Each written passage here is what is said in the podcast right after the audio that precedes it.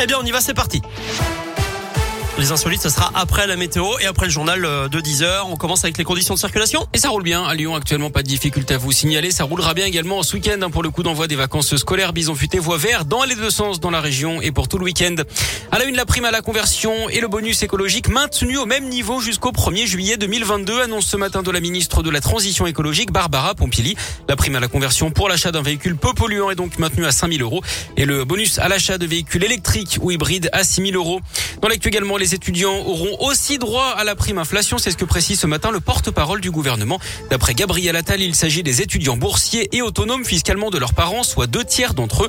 Alors que Jean Castex annonçait hier une prime de 100 euros défiscalisée hein, pour ceux qui gagnent moins de 2000 euros nets par mois. Salariés, indépendants, chômeurs ou retraités, ça concerne 38 millions de Français. Écoutez le Premier ministre. C'est effectivement une décision qui se veut la plus, la plus juste, la plus efficace, surtout par rapport à cette situation. C'est une indemnité classe moyenne.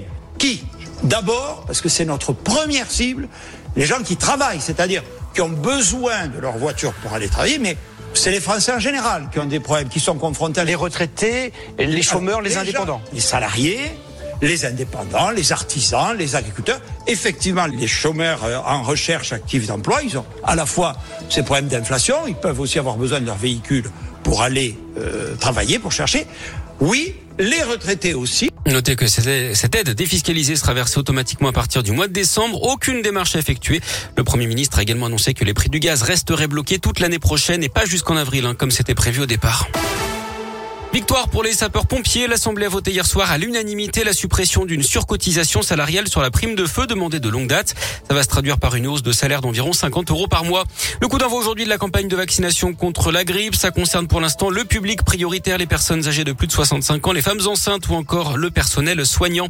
Les réseaux sociaux en alerte dans l'un. Une fillette de 11 ans aurait été accostée par un homme près d'un abribus mardi matin à prier. C'est dans le budget.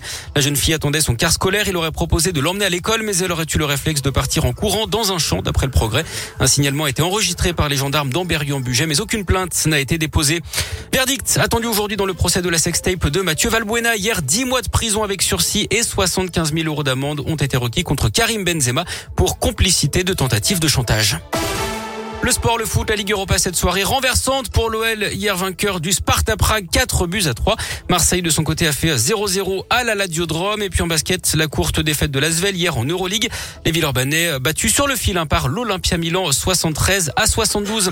Et puis une bonne nouvelle pour terminer ce journal Eric, le marché de Noël de la place Carnot à Lyon à Perrache hein, dans le deuxième arrondissement aura bien lieu cette année.